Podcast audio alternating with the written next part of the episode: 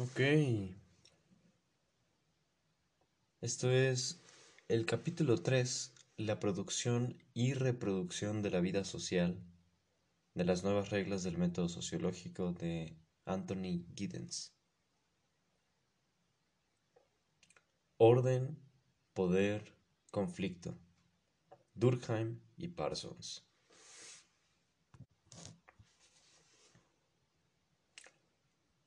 El tratamiento de Durkheim de la exterioridad de los hechos sociales y la coerción que ejercen sobre la conducta de los actores encarnaron un intento de proveer una teoría sobre la relación entre la acción y las propiedades de las colectividades sociales. Cuando introdujo por primera vez las nociones de exterioridad y coerción en las reglas del método sociológico, Durkheim omitió separar el sentido ontológico en el que el mundo físico tiene una existencia independiente del sujeto cognoscente y puede influir causalmente sobre su conducta de las propiedades coercitivas de la organización social. Más tarde, sin embargo, llegó a clarificar el supuesto, que de todos modos ya estaba fuertemente desarrollado aún en sus primerísimos escritos, que los fenómenos sociales son, en su misma esencia, fenómenos morales. Las sanciones utilitarias que influyen sobre la conducta humana de una manera mecánica son distinguidas de las sanciones morales, cuyo contenido es específico del universo moral al que vinculan la conciencia colectiva. Y llegó a sostener que la adhesión a los ideales morales no es meramente coercitiva en un sentido simple, sino que es la fuente misma de la conducta intencional. En este último sentido, se establece una triple conexión social, moral, intencional. Esta es la clave para la sociología de Durkheim, aunque permanece confundida con una tendencia a ver algunos propósitos como si fueran egocéntricos, basados en impulsos orgánicos y resistentes a la incorporación al universo social de los imperativos morales. Pero la idea de que los propósitos pueden ser considerados como valores introyectados no es en modo alguno exclusiva de los escritos de Durkheim. Por el contrario, aparece en muchísimos sitios diferentes y a menudo en las obras de aquellos cuyas ideas son en apariencia muy distintas de las de Durkheim, y en verdad directamente opuestas. Los axiomas centrales involucrados pueden expresarse como sigue. El mundo social está diferenciado del mundo de la naturaleza esencialmente por su carácter moral, normativo. Esta es la verdadera disyunción radical, porque los imperativos morales no están en relación de simetría con los de la naturaleza, y por consiguiente en modo alguno pueden ser derivados de estos. La acción, se declara entonces, puede ser considerada como una conducta que está orientada hacia normas o convenciones.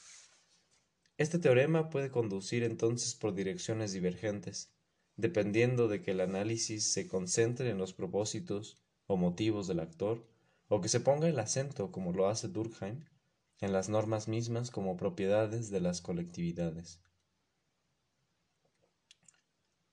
Los filósofos post-Wittgensteinianos, esos filósofos han seguido inevitablemente la primera de estas rutas, abordando el estudio de la conducta intencional por la vía de asimilar la conducta significativa con la gobernada por reglas y dejar sin explicar los orígenes de las reglas a las que se refieren, a la par que ignoran su carácter de sancionadas. El mismo curso siguieron otros numerosos escritores recientes, quienes, aunque no son filósofos, fueron influidos por las ideas de los seguidores declarados de Wittgenstein. Así, en uno de tales textos se nos dice los motivos con los que el autor se refiere a lo que en mi terminología son los propósitos, los motivos son una manera por la que un observador puede asignar relevancia a una conducta con el fin de que pueda ser reconocida como un caso de acción ordenada normativamente.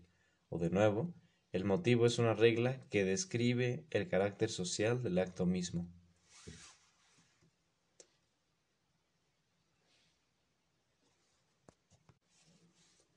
Yo he indicado algunos de los defectos inherentes a este tipo de razonamiento y es adecuado en este punto tratar de relacionarlos con las debilidades involucradas en aquel que es nominalmente su contrario, o sea, el propuesto por Durkheim, y seguido posteriormente en aspectos importantes por Parsons. La deuda de Parsons con Durkheim en la formulación de su marco de referencia de la acción es explícita y reconocida. El tema principal de la estructura social de la acción de Parsons, el tema principal es el de una inmanente convergencia del pensamiento entre Alfred Marshall, Pareto, Durkheim y Weber. Parsons discierne un paralelo entre la consideración de Weber de la acción y la preocupación de Durkheim por la obligación moral interiorizada, que aplica para proveer una resolución general al problema del orden de Hobbes. La manera en que Parsons plantea y procura resolver este problema hobbesiano tiene dos grupos de consecuencias principales, cuyas implicaciones quiero analizar, que involucran uno, la tesis de que el voluntarismo puede ser incorporado a la teoría social mediante el axioma de que los valores forman a la vez los componentes motivacionales de la acción y los elementos centrales del consenso universal, que es la condición de la estabilidad social. 2. El supuesto de que el conflicto de intereses en la vida social está centrado en la relación entre el individuo, actor abstracto, y la sociedad, comunidad social global. Un punto de partida que conduce, como ocurrió con Durkheim, directamente la idea de que el disenso, crimen, rebelión, revolución, ha de ser conceptualizado como desviación y visto como una falta de compromiso motivacional con las normas consensuales. El voluntarismo. La obra inicial de Parsons estuvo dirigida a reconciliar el voluntarismo, supuestamente inherente al enfoque metodológico de Weber, y desde un ángulo diferente, anticipado por Pareto, con la idea de la exigencia funcional del consenso moral. La noción de valor, tal como está representada en los escritos de Parsons, desempeña un, un, papel tan capital en el marco de referencia de la acción, porque es el concepto básico que vincula las disposiciones de necesidad de la personalidad, valores introyectados, y, por la vía de las expectativas de rol normativas, en el nivel del sistema social el consenso cultural. Porque es el concepto básico que vincula las disposiciones de necesidad de la personalidad y el consenso cultural. Un sistema concreto de acción, dice Parsons, es una estructura integrada de elementos de acción en relación con una situación. Esto significa esencialmente una integración de elementos motivacionales y culturales o simbólicos reunidos en un cierto tipo de sistema ordenado. Una vez que se aprecia la significación de esta afirmación, no es difícil ver por qué, como han señalado algunos, el voluntarismo que se pone de relieve en el trabajo inicial de Parsons, la estructura social de la acción, parece estar eliminado de su posición madura, tal como se la describe en el sistema social y en escritos posteriores. Como lo representa Parsons en su primer trabajo, el voluntarismo es contrapuesto al positivismo, involucrando este último formas de teoría social del siglo XIX que, procuraban evitar toda referencia al sujeto actuante como actor moral, mientras que el primero abarca aquellas en las que el sujeto actuante es colocado en primer plano. El uso del término voluntarismo sugiere que Parsons quiso tratar de construir dentro de su propio enfoque una concepción del actor como agente creativo e innovador, buscando así romper con los esquemas en los que la conducta humana no es diferenciada conceptualmente de la explicación del movimiento de los objetos en la naturaleza. Para Parsons, los mismísimos valores que, que componen el consensus universal, en cuanto introyectados por los actores, son los elementos motivacionales de la personalidad. Si estos son mismos, si estos son los mismos valores, sin embargo, ¿qué fundamento puede quedar para el carácter creativo de la acción humana tal como la presupone nominalmente el término voluntarismo?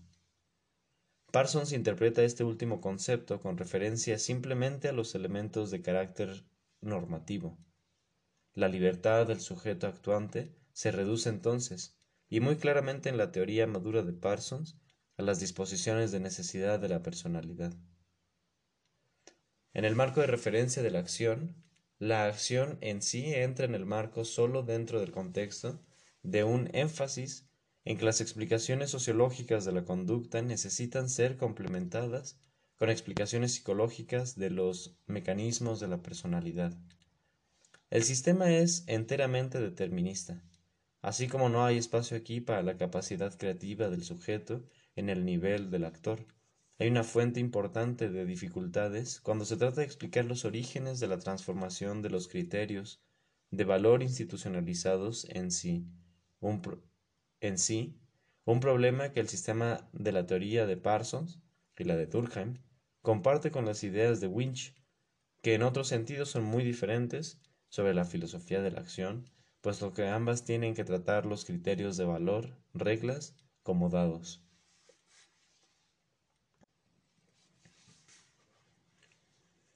El individuo en sociedad. La resolución de Parsons del problema del orden tiene en cuenta, por supuesto, la existencia de tensiones y conflictos en la vida social. Estas derivan de tres conjuntos posibles de circunstancias, cada uno de los cuales está centrado en cierto sentido en la noción de anomia, que es fundamental en el pensamiento de Parsons como lo fue en el de Durkheim.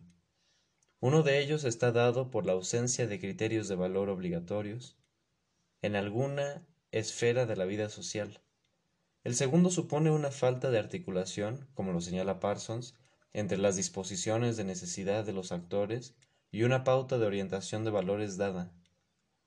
El tercero se verifica cuando los elementos condicionales de la acción, tal como los percibe el actor, son especificados erróneamente se ha dicho con bastante frecuencia que el esquema teórico de Parsons no ofrece lugar para los conflictos de intereses. De hecho, su mismo punto de partida es la existencia del conflicto de intereses, puesto que el teorema de la integración de propósitos y valores es la base principal de su propuesta resolución del problema del orden de Hobbes, definido precisamente en función de la conciliación de intereses diversos y divergentes. Es sustentado en alguna parte que el problema hobbesiano no tiene la importancia en la historia del pensamiento social que Parsons pretendió asignarle, pero es importante examinar aquí sus debilidades analíticas. La cuestión no es que el sistema de Parsons y el de Durkheim no otorgan el papel, no otorgan papel alguno al conflicto de intereses, sino que ofrecen una teoría específica y defectuosa sobre él, de acuerdo con la cual el choque de intereses existe en tanto un orden social no es capaz de hermanar los propósitos de los diversos miembros de una colectividad con la, con la integración de patrones de valor, en un consenso internamente simétrico y sólo en esta medida. El conflicto de intereses, según esta concepción, nunca llega a ser algo más que un choque entre los propósitos de los actores individuales y los intereses de la colectividad. En tal perspectiva, el poder no puede llegar a ser, tratado como un componente problemático de los intereses de grupos divergentes corporizados en la acción social, puesto que el entrelazamiento de intereses es considerado primero y ante todo como un, como un problema de la relación entre el individuo y la sociedad.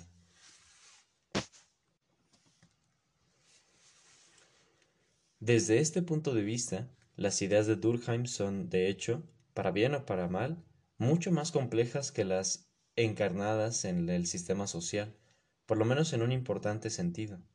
Es decir, Durkheim sostenía que hay dos modos primarios en los cuales los intereses de los actores pueden llevarlos a divergencias respecto de los imperativos morales de la consensus colectiva, aunque no alcanzó a esclarecer cabalmente la relación de estos en su pensamiento. Uno está basado en lo inerradicable de los impulsos egocéntricos, orgánicamente dados, que son concebidos en tensión constante con las demandas morales de la sociedad, o el segmento socializado de la personalidad dualista del actor. El otro es el esquema familiar de la falta anómica, de conjunción de los propósitos de los actores con las normas morales establecidas. El tratamiento de Durkheim de la anomia permite vislumbrar una posibilidad de reconocimiento conceptual del conflicto de intereses que deriva de los choques entre grupos dentro de la sociedad. En cuanto a la deregulación anómica, es descrita como si derivara de una situación en la que los actores tienen aspiraciones definidas que, dada la organización existente de la sociedad, no son realizables, un camino desarrollado posteriormente por, por Merton. No son realizables y no de una situación en la cual hay un vacío moral, una ausencia de normas morales obligatorias respecto de las acciones. Pero esta posibilidad que podría haber sido vinculada con el análisis de lo que Durkheim mencionó como la división forzada del trabajo, y de este modo con el análisis del conflicto de clases, quedó inexplorada en gran parte en los escritos de Durkheim, y se pierde de vista del todo en el esquema teórico de Parsons, puesto que éste define la anomia como la antítesis polar de la institucionalización plena o la compleja ruptura del orden normativo. Aunque la interpretación de Parsons de la idea de pensamiento de Durkheim, ofrecida en la estructura social de la acción, es a mi juicio enteramente engañosa, el énfasis arriba señalado vincula indudablemente la obra de Durkheim con la del primero, unificando de este modo la tradición dominante en la sociología académica. El problema del orden, desde este ángulo, depende de la centralidad de una tensión que se concibe existente entre el egoísmo y el altruismo, en la terminología de Durkheim. Un problema que se refiere a la reconciliación de los intereses de los actores individuales con la moralidad social, la conciencia colectiva o el sistema común de valores. Dada tal orientación a la teoría social, es imposible hacer un reconocimiento conceptual satisfactorio de la diversificación de intereses en la sociedad que se produce entre las acciones de sus miembros y la estructura suprema de la comunidad global, de los conflictos que se afirman entre aquellos o las alienaciones de poder con las que están entrelazadas. La interpretación característica del orden como, como consenso moral aparece muy tempranamente en la obra de Parsons y es atribuida a Weber como asimismo a Durkheim. Así, al comentar su traducción del análisis de Weber del orden legítimo, Parsons señala Es evidente que por orden Weber entiende aquí un sistema normativo.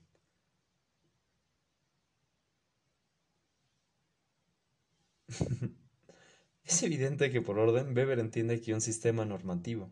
El patrón para el concepto de orden no es, como en la ley de la gravedad, el orden de la naturaleza, si Weber lo entendía así o no, el problema del orden para Parsons es ciertamente el de una regulación normativa, un problema de control.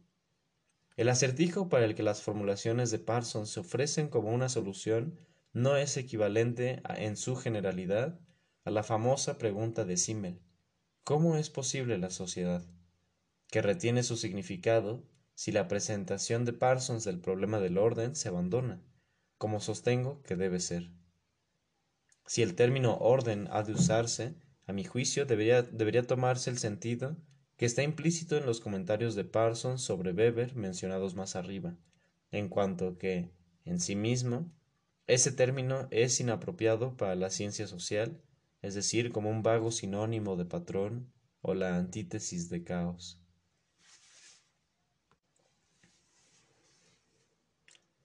Orden, poder, conflicto. Marx.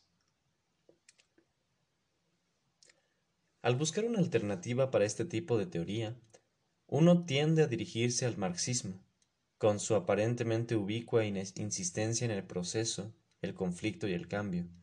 Esto es justamente lo que algunos han hecho, incluso Darendorf, Lockwood, Rex y otros, tratando de complementar ideas tomadas del sistema teórico de Parsons con principios extraídos, supuestamente por lo menos, de Marx.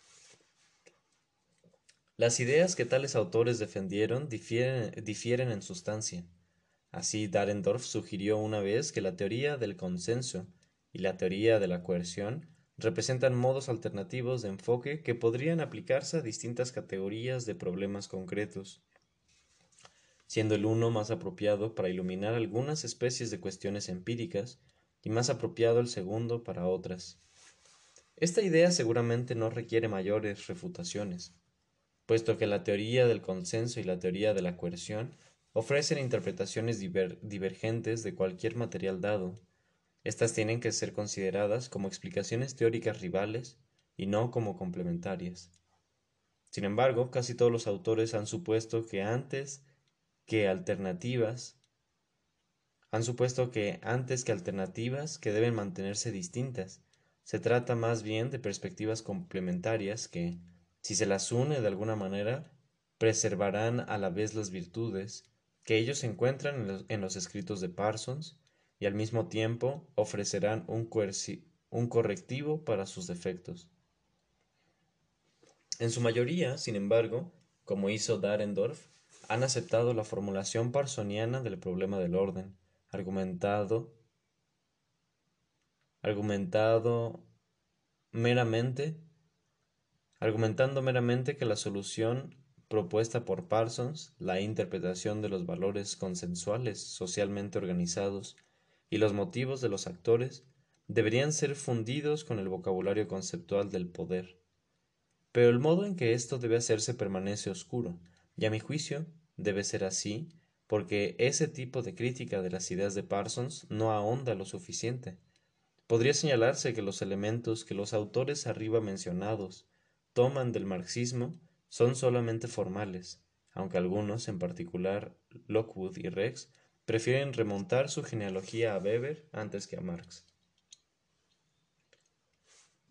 Involucrando una acentuación abstracta de las nociones de poder, conflicto, etc., no un compromiso con la estructura global de la teoría marxista o aún con el concepto de la lucha de clases, de la lucha de clases en su forma clásica. Más particularmente, al tratar de establecer alguna conexión entre el marxismo y las ideas de Parsons, no hacen el menor intento de mirar hacia el énfasis ontológico del primero en el hombre como productor, como creador, énfasis que está en rígido y dramático contraste con la fascinación de Parsons con el problema del orden. Esto quizá no sea sorprendente, porque el hecho es que hay pocos nexos claramente establecidos en los propios escritos de Marx entre la concepción del hombre social como homo faber que forma el fondo general de su, teoría de la historia y los análisis más específicos que ofreció de las formaciones y conflictos de clase.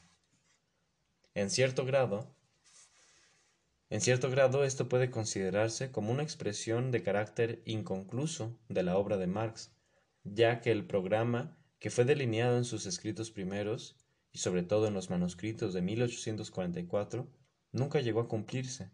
El capital a pesar de su considerable extensión, solo marca la primera fase de una empresa que Marx planeó en su juventud. Las dificultades a las que esto dio origen al establecer la continuidad entre las obras juveniles y maduras de Marx son bien conocidas y no hace falta comentarlas aquí. Pero el debate sobre la relación de la noción de alienación y otras ideas introducidas en los escritos juveniles de Marx con su pensamiento posterior ha sido principalmente escolástico, o sea que se ha concentrado en la exégesis antes que en el análisis, y ha dejado en gran parte intactos los problemas sustanciales de la estructura teórica del materialismo histórico. En este punto no deseo referirme a ellos sino en cuanto se relacionan con lo que dije más arriba. Pueden distinguirse dos formas de relación dialéctica en el movimiento de la historia en los escritos de Marx. Una es la dialéctica entre la humanidad y la naturaleza, la otra es la dialéctica de las clases. Ambas están vinculadas con la transformación de la historia y la cultura. Los seres humanos, a diferencia de los animales inferiores, no son capaces de existir en un estado de mera adaptación al mundo material. El hecho de que no posean un aparato ingénito de respuestas instintivas los fuerza a un juego recíproco creativo con su ambiente, de modo que tienen que procurar el dominio de su entorno antes que adaptarse simplemente a él como algo dado. De este modo, los seres humanos se modifican a sí mismos mediante el cambio del mundo que los rodea en un proceso continuo y recíproco. Pero esta antropología filosófica general, que no fue original de Marx y que en la forma en que fue expuesta en los primeros escritos en particular hace poco más que injertar la inversión feuerbayana en el esquema de Hegel. Pero esta antropología filosófica general se mantiene latente en las obras subsiguientes de Marx, con la excepción parcial de las Grundrisse, donde la reelaboración de estas ideas es aún fragmentaria. En consecuencia, es poco lo que se puede encontrar en Marx en la forma de un análisis sistemático o elaboración de la noción básica de la praxis. Hallamos afirmaciones tales como esta. La conciencia, desde su mismo comienzo, un producto social, y sigue siéndolo en tanto los hombres existen, y más específicamente, el lenguaje es tan antiguo como la conciencia.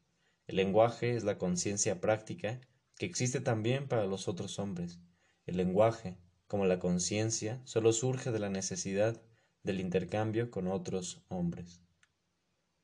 Pero antes que explorar las consecuencias de tales proposiciones, Marx estaba interesado por principio en avanzar directamente hacia la tarea de interpretar históricamente el desarrollo de tipos particulares de sociedad por la vía de los conceptos de modos de producción, división del trabajo, propiedad privada y clases, concentrándose, por supuesto, en la crítica de la economía política y la transformación operativa del capitalismo por el socialismo. El uso de Marx de los conceptos supuestamente involucrados en la teoría de la coerción, interés material, conflicto y poder, está elaborado en este contexto y refleja algunas de las ambigüedades de los recursos intelectuales de los que fueron tomados. Es bastante evidente que, dentro de la estructura del capitalismo, las dos clases principales, el capital y el trabajo asalariado, tienen intereses divergentes, tanto en el sentido estrecho de la apropiación de las utilidades económicas como en el sentido más profundo en el que los intereses de la clase trabajadora promueven, la incipiente realización del trabajo socializado, chocando con la defensa atrincherada de la propiedad privada por parte de la clase dominante.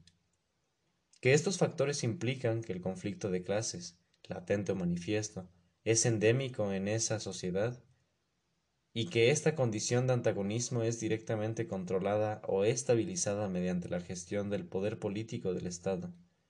La superación del capitalismo, sin embargo, marca la superación de las clases, sus conflictos de intereses y del poder político mismo. En este último aspecto se puede señalar sin dificultad la influencia residual de la doctrina de Saint-Simon, la idea de que la administración de los hombres por otros hombres dará paso a la administración de los hombres sobre las cosas, que Engels cita concretamente más de una vez. La noción de Marx de la superación del Estado es, por cierto, mucho más sofisticada que esto, y es evidentemente en las notas de sus críticas iniciales de Hegel y en sus comentarios posteriores sobre la comuna y el programa de Gotha.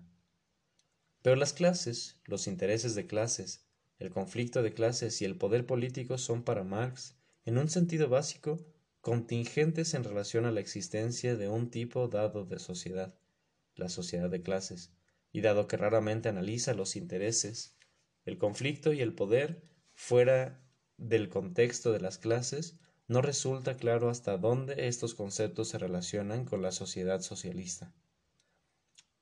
Los intereses de clases y los conflictos de clases pueden desaparecer en la sociedad socialista, pero ¿qué ocurre con las divisiones de intereses y los conflictos que no están específicamente vinculados con las clases? Hay afirmaciones en los escritos iniciales de Marx que podrían interpretarse en el sentido de que la llegada del comunismo marca el fin de todas las formas de división de intereses entre los hombres. Debemos presumir seguramente que Marx no sostuvo este punto de vista más que en el sentido de que los conflictos entre los hombres pueden ser abrogados. Pero la ausencia de algo más que indicaciones dispersas acerca de tales cuestiones hace imposible establecer muchos juicios concretos sobre ellas. Ahora bien, se puede señalar que Marx se negó a entrar en detalles acerca de la sociedad del futuro sobre la base de que tal especulación degenera en el socialismo utópico, puesto que no es posible prever la forma de la organización social que caracterizará a una sociedad basada en principios muy distintos de los existentes. Y de modo similar tal vez se pueda sostener que los conceptos desarrollados dentro de un tipo de sociedad, el capitalismo, no serían apropiados para el análisis de otra, el socialismo. Pero estos argumentos no contrarrestan el punto principal, que los únicos análisis convincentes del conflicto y el poder se vinculan específicamente en Marx con los intereses de clases.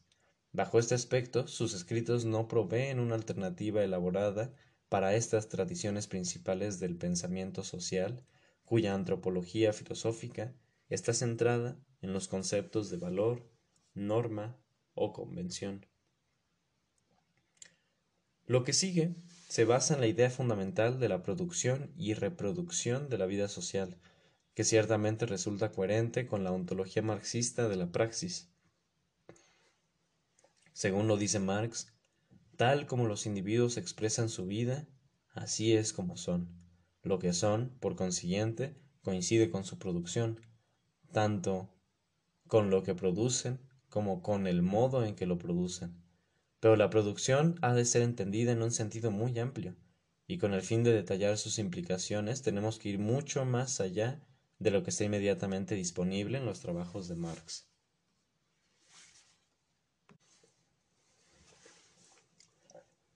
La producción o constitución de la sociedad es una obra práctica de sus miembros, pero que no se verifica en condiciones que estén enteramente dentro de su intención o comprensión la clave para entender el orden social en el sentido más general de los valores, en el sentido más general de los valores, la clave para entender el orden social en el sentido más general del término que he distinguido antes no está en la, en la interiorización de los valores, sino en las relaciones cambiantes entre la producción y la reproducción de la vida social por sus actores constituyentes.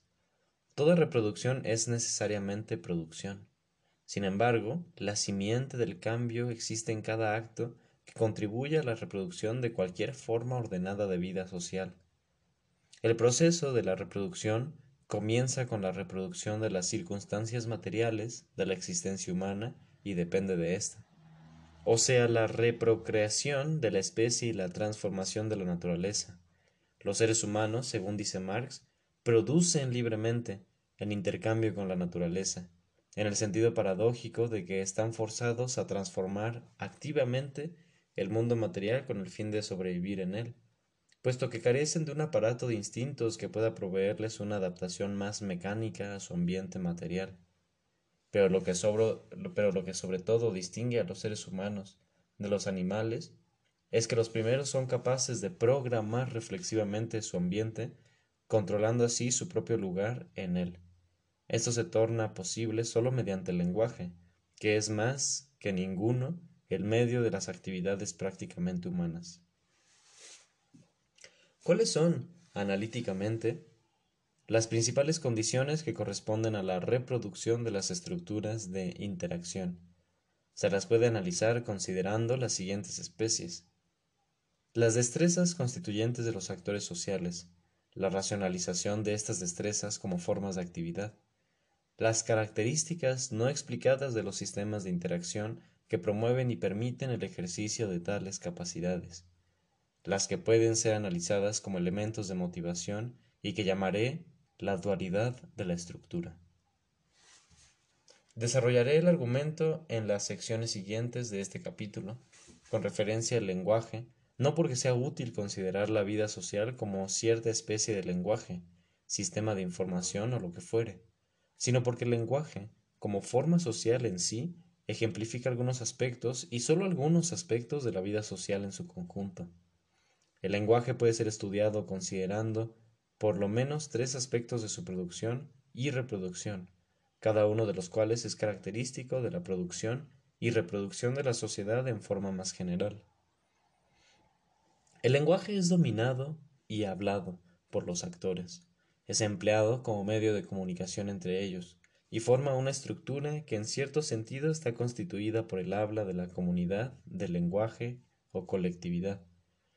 Bajo el aspecto de su producción en cuanto serie de actos de la locución por un hablante individual, el lenguaje es A, una destreza o un conjunto muy complejo de destrezas que posee cada persona, que posee cada persona que conoce el lenguaje. B, utilizado para conferir sentido, literalmente como un arte creativo de un sujeto activo. C, algo que es hecho, realizado por el hablante, pero no con pleno conocimiento de cómo lo hace. Es decir, que probablemente pueda ofrecer solo una versión fragmentaria de lo que son las habilidades que ejerce o de cómo las ejerce. En cuanto a medio de comunicación en la interacción, el lenguaje implica el uso de esquemas interpretativos para entender no solo lo que otros dicen, sino también lo que se proponen expresar, la constitución del sentido como una realización intersubjetiva de entendimiento mutuo en un intercambio continuo, y el uso de indicaciones contextuales como propiedades del sistema como parte integral de la constitución y comprensión del significado, Considerado como una estructura, el lenguaje no es poseído por ningún hablante particular y solo puede ser conceptualizado como una característica de una comunidad de hablantes. Puede concebírselo como un conjunto abstracto de reglas que no se aplican mecánicamente, sino que las emplean de un modo generativo los hablantes miembros de la comunidad del lenguaje. Me propongo decir entonces que la vida social puede considerarse como un conjunto de prácticas reproducidas. Siguiendo el triple enfoque que distinguimos antes, las prácticas sociales pueden ser estudiadas, en primer término, desde el punto de vista de su constitución como una serie de actos realizados por los actores. Segundo, como formas constituyentes de interacción que involucran, que involucran la comunicación del significado. Y tercero, como estructuras constituyentes que pertenecen a colectividades o comunidades sociales. La producción de la comunicación con carácter significativo. La producción de la interacción tiene tres elementos fundamentales. Su constitución con carácter significativo, su constitución como un orden moral y su constitución como la operación de relaciones de poder. Postergaré por el momento la consideración de los dos últimos, pero solo porque su importancia merece un tratamiento detallado, y en el final estos elementos deben ser reunidos, puesto que aunque pueden separarse analíticamente, en la vida social están sutil pero estrechamente entrelazados. La producción de la interacción con carácter significativo depende ante todo de la reciprocidad de la recepción. En el intento comunicativo, en el que el lenguaje es el medio primario que, pero ciertamente no el único.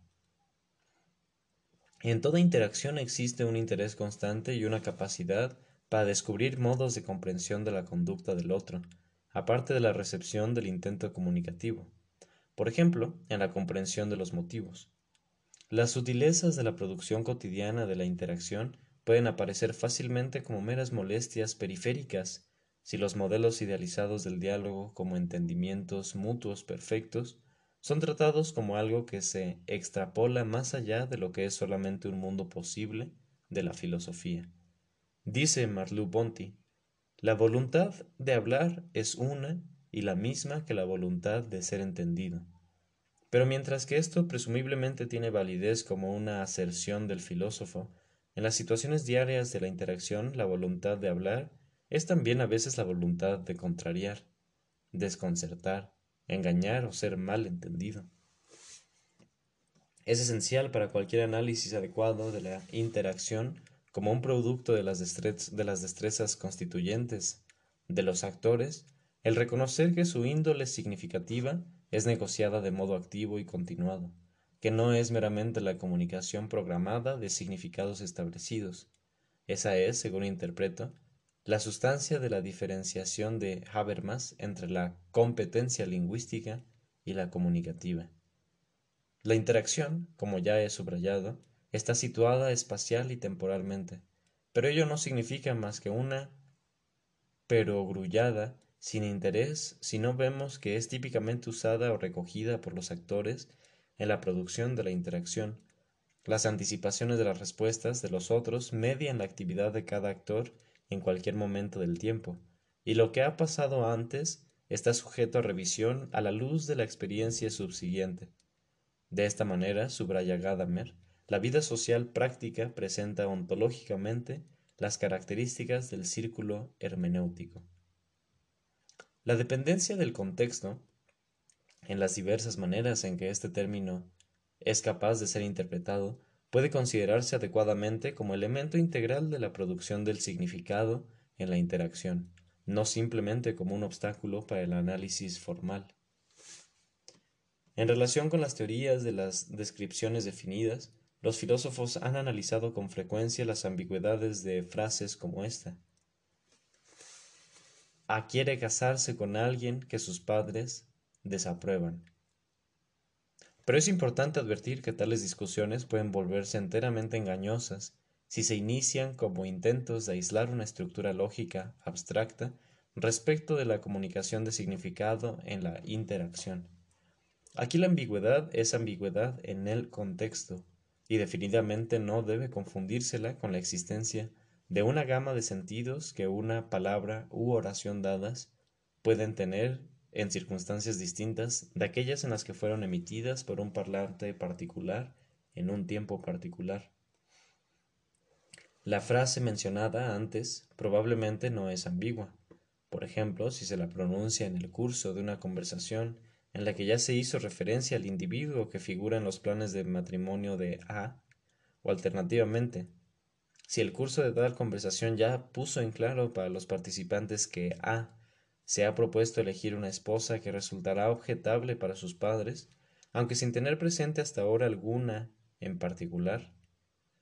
Por el otro lado, una afirmación que aparte del contexto podría parecer enteramente no ambigua, tal como A se dispone a casarse mañana. Puede en realidad ser ambigua si, por ejemplo, se la pronuncia con suficiente insinuación de sarcasmo como para que un oyente no sepa con seguridad si el parlante expresa en realidad lo que dice. El humor, la ironía, el sarcasmo dependen todos ellos en alguna medida de tales posibilidades abiertas del discurso, como elementos reconocidos de las destrezas mediante las cuales la interacción se constituye de un modo significativo.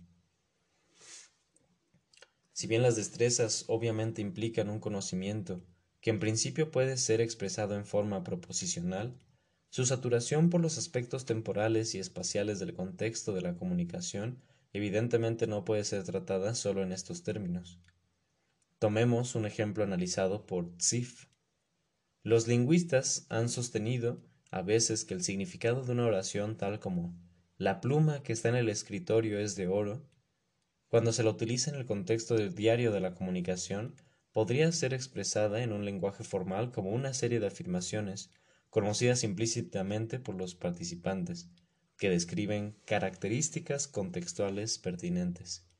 De este, de este modo, el referente exacto podría ser indicado sustituyendo la pluma que está en el escritorio por la única pluma que está en el escritorio de la habitación del frente del número 10 Hertford Street, Cambridge, a las 9 de la mañana del 29 de junio de 1975. Pero como lo señala Sif, esta oración no explícita Esta oración no explicita lo que era conocido por los participantes en el encuentro dentro del cual la afirmación fue emitida y comprendida, o utilizada por ellos para producir la comprensión mutua de la frase. Un oyente puede ser perfectamente capaz de entender lo que se dijo y el referente de la frase sin tener en absoluto noción de los elementos adicionales introducidos en la oración más larga. Por otra parte, sería erróneo suponer que si la comunicación corriente se construyera en función de sentencias tales como la más extensa, habría un aumento de precisión o una pérdida de ambigüedad. La primera oración emitida en un contexto específico no es imprecisa ni ambigua, mientras que el uso de la más larga puede producir vaguedad e incertidumbre, dado que extendería la escala de lo que tiene que ser sabido en común para realizar la comunicación del significado. El uso de la referencia a aspectos físicos del contexto es sin duda fundamental para sostener un mundo intersubjetivamente acordado, dentro del cual ocurre la mayoría de las formas de la interacción diaria. Pero la conciencia de un ambiente sensorial inmediato, como un elemento que se toma para producir la interacción, no puede ser separado radicalmente de un fondo de conocimiento mutuo, en gran parte implícito, que se utiliza para crear y sostener encuentros, puesto que el primero es categorizado e interpretado a la luz del segundo. Utilizo el término conocimiento mutuo para referirme genéricamente al conocimiento que se da por sentado, que los actores suponen que los otros poseen si son miembros competentes de la sociedad y que se emplea para sostener la comunicación de la interacción. Esto incluye el conocimiento tácito en el sentido de Pola, Pola, Polanyi. El conocimiento mutuo tiene un carácter configurativo. Incluso el intercambio verbal más superficial presupone y utiliza un acopio difuso de conocimiento en la recepción del intento comunicativo. Una persona dice a otra, ¿Quiere jugar un partido de tenis? A lo cual una segunda responde, Tengo trabajo para hacer. ¿Cuál es la relación entre la pregunta y la respuesta? Para acabar lo que se dijo por implicación, es necesario saber no solamente lo que significan juego y trabajo como ítems lexicográficos, sino poseer también otros elementos del conocimiento de las prácticas sociales cuya formulación es más difícil y que hacen de la segunda expresión una, una respuesta potencialmente apropiada para la primera. Si la respuesta no es particularmente enigmática, se debe a que es mutuamente sabido que el trabajo tiene prioridad sobre el juego cuando están en conflicto en la asignación del tiempo de una persona o algo por el estilo. ¿Hasta qué punto el interrogador considerará qué respuesta es adecuada? Depende, por supuesto, de una variedad de circunstancias particulares de la situación en la que se hizo la pregunta. El conocimiento mutuo es aplicado en la forma de esquemas interpretativos mediante los cuales los contextos de la comunicación son creados y sostenidos en la interacción. Tales esquemas interpretativos, tipificaciones, pueden considerarse analíticamente como una serie de reglas generativas para captar la fuerza elocucionaria de las expresiones. El conocimiento mutuo es conocimiento de fondo, en el sentido de que se lo da por su de que se lo da por supuesto y en su mayor parte permanece inarticulado. Por otra parte, no pertenece al fondo en el sentido de que es constantemente actualizado expuesto y modificado por los miembros de la sociedad en el curso de su interacción. En otras palabras, el conocimiento que se considera supuesto nunca lo es del todo, y la pertenencia de algún elemento particular para un encuentro puede tener que ser demostrada, y a veces el actor debe luchar por ella. Los actores no se apropian del elemento como algo listo, sino que éste es producido y reproducido de nuevo por ellos como parte de la continuidad de sus vidas. Órdenes morales de la interacción. Los elementos morales de la interacción se vinculan en forma integral con su constitución como algo significativo y como un conjunto de relaciones de poder. Cada una de estas conexiones debe considerarse igualmente básica. Las normas figuran de una manera importante tanto en los escritos de los que han adoptado una posición fuertemente naturalista en la teoría social, en especial Durkheim, como los de quienes han sido sus escritos más fervientes. Aunque Durkheim solo llegó a elaborar plenamente sus ideas originales en sus últimos trabajos, no siempre se inclinó a subrayar la significación de las normas como coercitivas u obligatorias, es decir, que han de ser abordadas mediante la noción de las sanciones. Schutz, Winch y otros, en cambio, se mostraron más preocupados por la capacidad de las normas de conferir y permitir. Me propongo sostener que todas las normas son a la vez coercitivas y permisivas. Quiero distinguir también entre normas y reglas, que son casualmente utilizadas como sinónimos por la mayoría de los filósofos post-Wittgensteinianos. Trataré las reglas normativas o morales como una subcategoría de la noción más general de regla, que vincularé con la de estructura.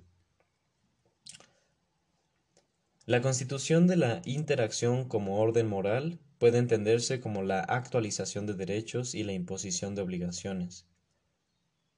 Existe una simetría lógica entre ambas, que sin embargo puede ser quebrada en los hechos. Es decir, que lo que es un derecho de un, participante en un encuentro aparece como una obligación del otro de responder de una manera apropiada y viceversa. Pero este nexo puede cesar si una obligación no se reconoce o no se cumple y no se puede aplicar eficazmente ninguna sanción. Así, en la producción de la interacción, todos los elementos normativos tienen que ser tratados como una serie de pretensiones cuya realización es contingente en relación a la actualización exitosa de las obligaciones mediante las respuestas de los otros participantes. De tal modo, las sanciones normativas son esencialmente diferentes, como lo ha reconocido Durkheim. Son esencialmente las sanciones normativas son esencialmente diferentes de las relacionadas con la transgresión de las prescripciones técnicas o, utilitarias, que implican lo que von Wright, von Wright llama proposiciones anancásticas. En las prescripciones tales como evite tomar agua contaminada, la sanción que está involucrada, el riesgo de envenenarse, surge mecánicamente de la ejecución del acto, depende de relaciones causales que tienen la forma de eventos naturales. Al hacer esta distinción, sin embargo, Durkheim también obliteró un sentido vital en el que las normas pueden ser abordadas de una manera utilitaria por los participantes en la producción de la interacción y que debe ser conceptualmente relacionado con el carácter contingente de la, de la realización de las pretensiones normativas. Esto significa que una pretensión normativa puede ser reconocida como obligatoria. No porque un actor al que se aplica como obligación acepte tal obligación como un compromiso moral, sino porque prevé y quiere evitar las sanciones que le serán aplicadas en el caso del no cumplimiento. En relación con la persecución de sus intereses, por consiguiente, un actor puede abordar las pretensiones morales exactamente de la misma forma que lo hace con las prescripciones técnicas. En cada caso también puede calcular los riesgos involucrados en un acto particular en función de la probabilidad de escapar de la sanción. Es un error elemental suponer que la instauración de una obligación moral implica necesariamente un compromiso moral con ésta.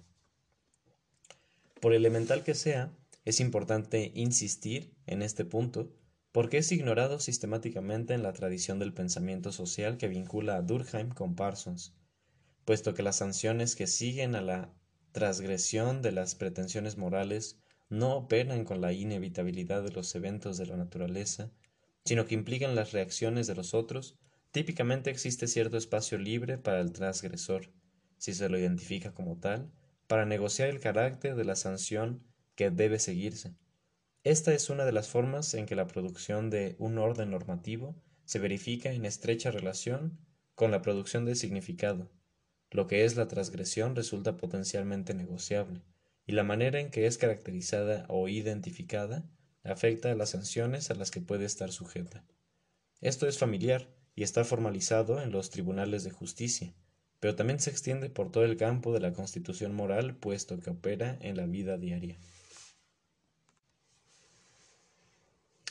Las sanciones se clasifican fácilmente, en un nivel abstracto, en función de si los recursos que son movilizados para producir la sanción son internos, o sea que involucran elementos de la personalidad del actor, o externos, o sea que toman características del contexto de la acción. Cada una de estas puede ser categorizada además en función de si los recursos que el agente sancionador es capaz de movilizar son positivos o negativos, en relación con los deseos del actor que es el blanco de la sanción. De este modo, la actualización de las sanciones internas puede fundarse en un compromiso moral positivo del actor o negativamente en la ansiedad, el temor o la culpa. La actualización de las sanciones externas puede fundarse en ofertas de recompensa o por el otro lado puede esgrimir la amenaza de la fuerza. Obviamente en situaciones concretas de interacción Varias de estas pueden operar simultáneamente, y ninguna sanción externa resulta eficaz a menos que ponga en juego una sanción interna, una recompensa, solo es tal si coincide con los deseos de una persona. La interpretación de las normas y su capacidad para hacer que una interpretación cuente por parte de los participantes en la interacción están vinculadas de maneras sutiles con su sumisión a las pretensiones morales. La falta de advertencia de este hecho, o en todo caso la incapacidad para establecer explícitamente sus consecuencias, se relaciona con algunos de los defectos característicos del, del funcionalismo de Durkheim Parsons, como asimismo de la filosofía post-Wittgensteiniana. La coordinación moral de la interacción es asimétricamente interdependiente con su producción, con carácter significativo y con su expresión de relaciones de poder. Esto tiene dos aspectos estrechamente relacionados entre sí. A. La posibilidad de choques entre diferentes ideas del mundo, o menos macroscópicamente, entre distintas definiciones de lo que es. B. La posibilidad de choques entre comprensiones divergentes de las normas comunes.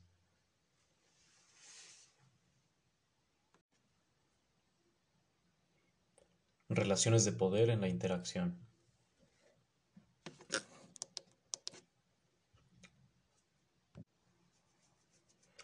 La noción de acción está lógicamente vinculada con la de poder.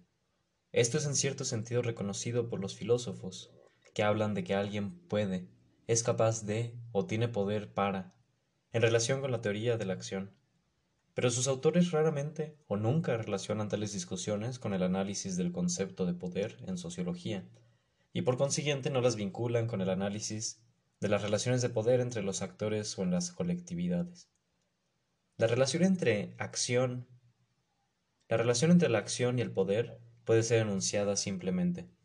La acción implica de modo intrínseco la aplicación de medios para conseguir resultados, producidos mediante la intervención directa de, un actor en el curso de los eventos. La acción que se intenta concretar es una subclase de los procederes del actor, o de su abstención de hacer el poder, o de su abstención de hacer el poder representa la capacidad de un agente para movilizar recursos con el fin de constituir esos medios. En este sentido más general, el poder se refiere a la capacidad transformadora de la acción humana, y de aquí en adelante, en aras de la claridad, emplearé este segundo término, reservando el primero para un uso más restringido, relacional, de poder, que será explicado en lo que sigue. La capacidad transformadora de la acción humana es colocada en primer plano por Marx, y resulta el elemento clave de la noción de praxis. Todos los sistemas de teoría social han tenido que ocuparse de ello, en cierto sentido, de la transformación de la naturaleza por el hombre y del carácter incansablemente modificador de sí misma de la, de la sociedad humana. Pero en muchas escuelas del pensamiento social, la capacidad transformadora de la acción fue concebida en función de un dualismo, como un contraste abstracto entre el mundo neutral de la naturaleza, por una parte, y el mundo cargado de valores de la sociedad humana, por la otra. En tales escuelas de pensamiento, particularmente en las asociadas con el funcionalismo, con su acento puesto en la adaptación al ambiente, el alcance de la historicidad del hombre es fácilmente abandonado. Solo en las tradiciones afines a la filosofía hegeliana y ciertas versiones del marxismo, la capacidad transformadora de la acción como proceso automediador del trabajo fue establecida como punto central del análisis el trabajo es, como dice Lowith, un movimiento de mediación, una modelación o formación, y en consecuencia una destrucción positiva del mundo que está presente en la naturaleza. Parece haber pocas dudas de que este amplio énfasis siguió siendo básico en el pensamiento maduro de Marx, aunque no significativamente elaborado.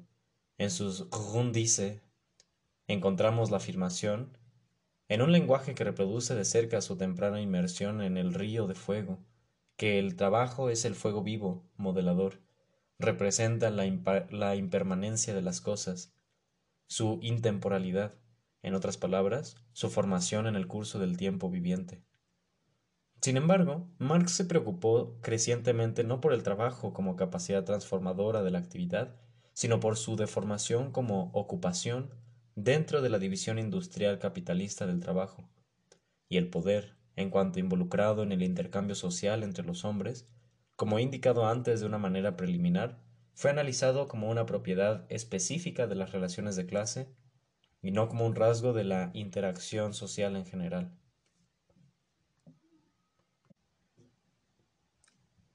El poder, en el sentido de la capacidad transformadora de la actividad humana, es la capacidad del actor para intervenir en una serie de eventos de modo de alterar su curso.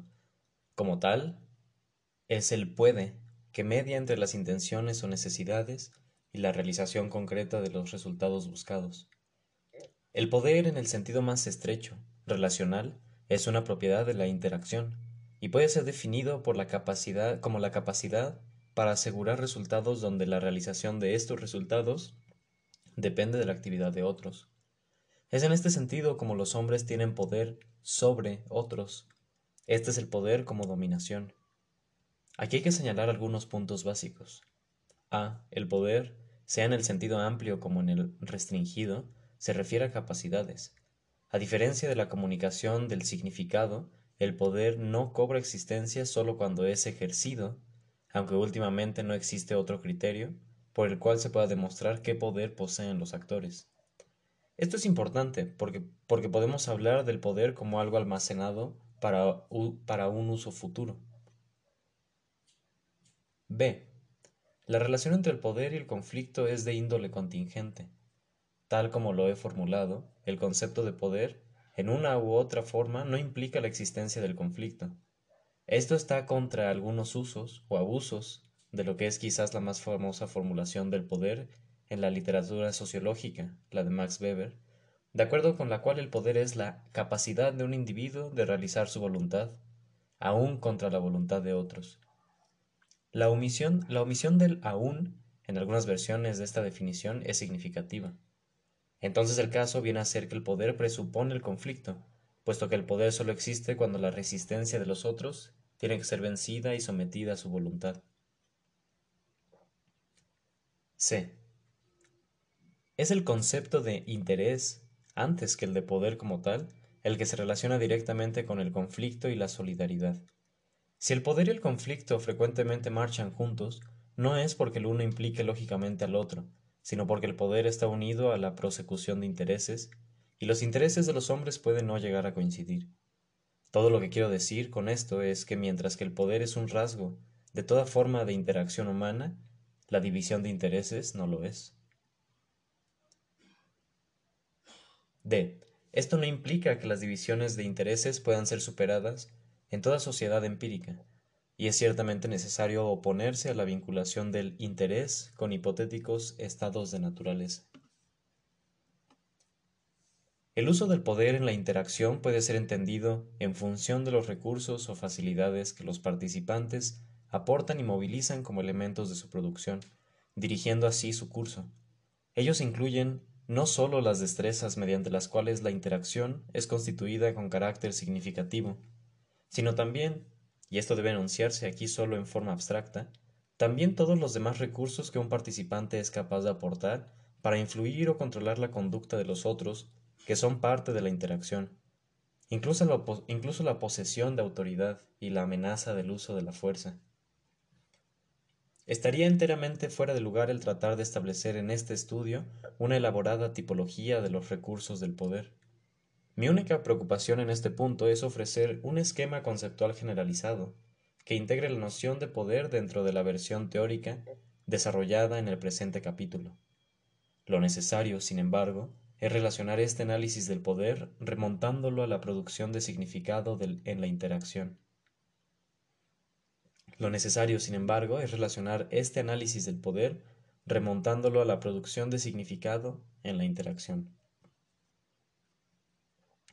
Esto puede realizarse de la mejor manera retornando brevemente al marco de referencia de la acción de Parsons, o más específicamente a las críticas expresadas contra éste por los que recibieron la influencia de la etnometodología.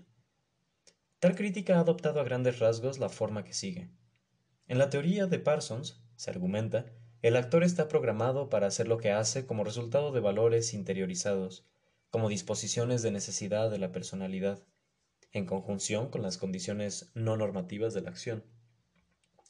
Se pinta al actor como un incauto no pensante de su cultura, y su interacción con los otros como la actualización de tales disposiciones de necesidad, y no como lo que realmente es, una serie de realizaciones de destreza.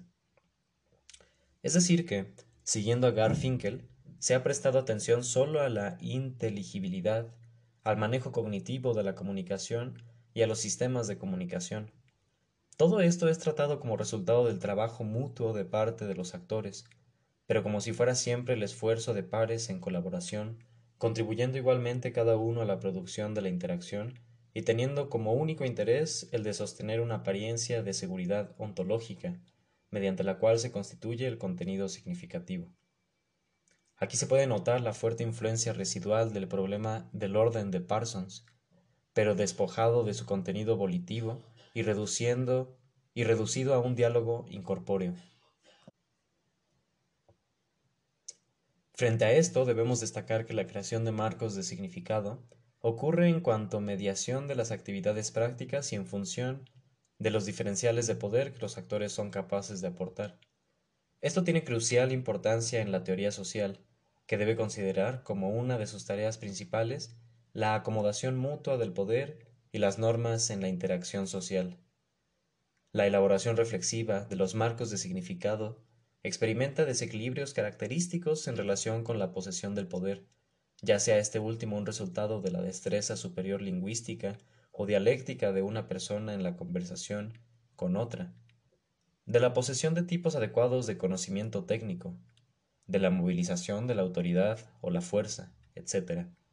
Lo que pasa por realidad social está en relación inmediata con la distribución del poder, no solo en los niveles más mundanos de la interacción diaria, sino también en el nivel de las culturas e ideologías globales, y su influencia en verdad puede sentirse en cada rincón de la vida social cotidiana.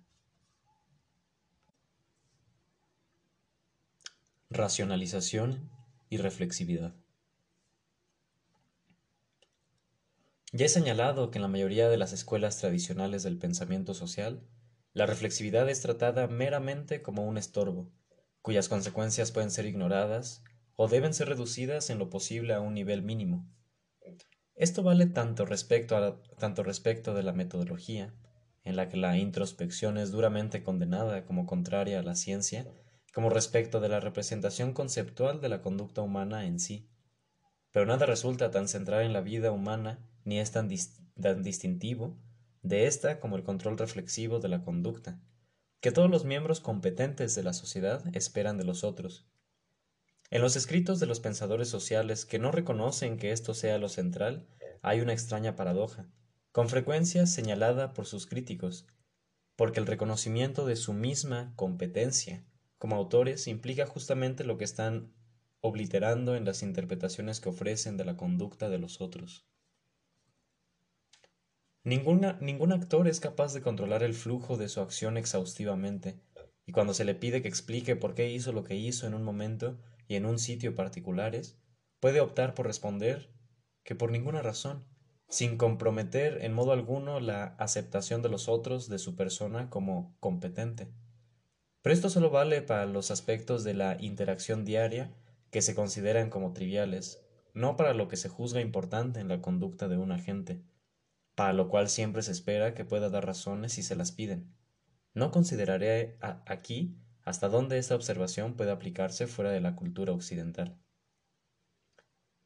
Puesto que el dar razones involucra al actor en el suministro de una explicación verbal de lo que podría guiar solo implícitamente su conducta, hay una fina línea entre la racionalización, tal como yo he usado el término, y la racionalización, significando el dar falsas razones después de un evento. El dar razones se entrelaza íntimamente con la evaluación de la responsabilidad moral por los actos, y por consiguiente se presta fácilmente al disimulo o al engaño. Aceptar esto que acabo de señalar, sin embargo, en manera alguna es lo mismo que sostener que todas las razones son meramente explicaciones de principio, ofrecidos por los actores acerca de lo que hacen, a la luz de cánones aceptados de responsabilidad, independientemente de que éstos hayan estado incluidos en algún sentido en sus procederes. Hay dos sentidos según los cuales los actores pueden sostener que sus razones son válidas y su encaje recíproco es de no pequeñas consecuencias en la vida social. En el primero se plantea hasta qué punto las, las, razones expuestas por un agente expresan en verdad su control de lo que hizo. En el otro hay que preguntar hasta qué punto su explicación se conforma a lo que generalmente es reconocido en su ambiente social como conducta razonable. El último sentido, a su vez, depende de pautas de creencia más o menos difusamente integradas, en las cuales los actores se refieren con el fin de derivar explicaciones fundadas de sus conductas, de sus conductas recíprocas, lo que Schutz llama el acopio de conocimiento que los actores poseen que los actores poseen y que aplican en la producción de la interacción, cubre en realidad dos elementos analíticamente separables. Existe lo que he llamado genéricamente conocimiento mutuo, que se refiere a los esquemas interpretativos mediante los cuales los actores constituyen y comprenden la vida social como significativa. Esto puede distinguirse de lo que llamaré el sentido común, pasible de considerarlo comprendiendo un cuerpo comprendiendo un cuerpo más o menos articulado de conocimiento teórico al que es posible recurrir para explicar por qué las cosas son lo que son u ocurren como lo hacen en el mundo natural y en el social. Las creencias del sentido común apuntalan típicamente el conocimiento mutuo que es aportado en cualquier encuentro por los participantes. Este último depende en forma básica de un marco de seguridad ontológica provisto por el sentido común. En modo alguno el sentido común tiene solamente un carácter práctico, como el conocimiento de un libro de cocina. Normalmente en cierta medida sustancial se deriva y responde a las actividades de los expertos que realizan la contribución más directa a la racionalización explícita de la cultura. Los expertos incluyen a todos los que tienen la autoridad y la entrada privilegiada a los dominios del conocimiento especializado, sacerdotes, magos, científicos, filósofos, el sentido común, por cierto, es en parte el conocimiento acumulado de los legos, pero las creencias del sentido común reflejan y encarnan también las perspectivas desarrolladas por los expertos, como señala Evans Pritchard. El lego de la cultura europea considera la lluvia como el resultado de causas naturales que pueden ser expuestas por un meteorólogo, aunque es improbable que él mismo pueda ofrecer algo más que una explicación rudimentaria de esta especie. Una sande caracteriza una sande caracteriza los orígenes de la lluvia dentro de una cosmología diferente. La racionalización de la acción por la vía del sentido común es un fenómeno de vasto alcance en sociología, pues los propios científicos sociales pretenden ser expertos que proveen conocimiento autorizado. En consecuencia, se plantea la cuestión crucial ¿En qué sentido los acopios de conocimiento, que los actores emplean para construir o dar existencia a la misma sociedad, que es el objeto de análisis, son corregibles a la luz de la investigación y la teoría sociológicas. Sin prejuzgar sobre una discusión posterior en un nivel abstracto, debemos considerar ante todo dos aspectos desde los cuales la conducta de los actores puede ser opaca para ellos mismos. Primero, el de la motivación, y segundo, el de las propiedades estructurales de la interacción.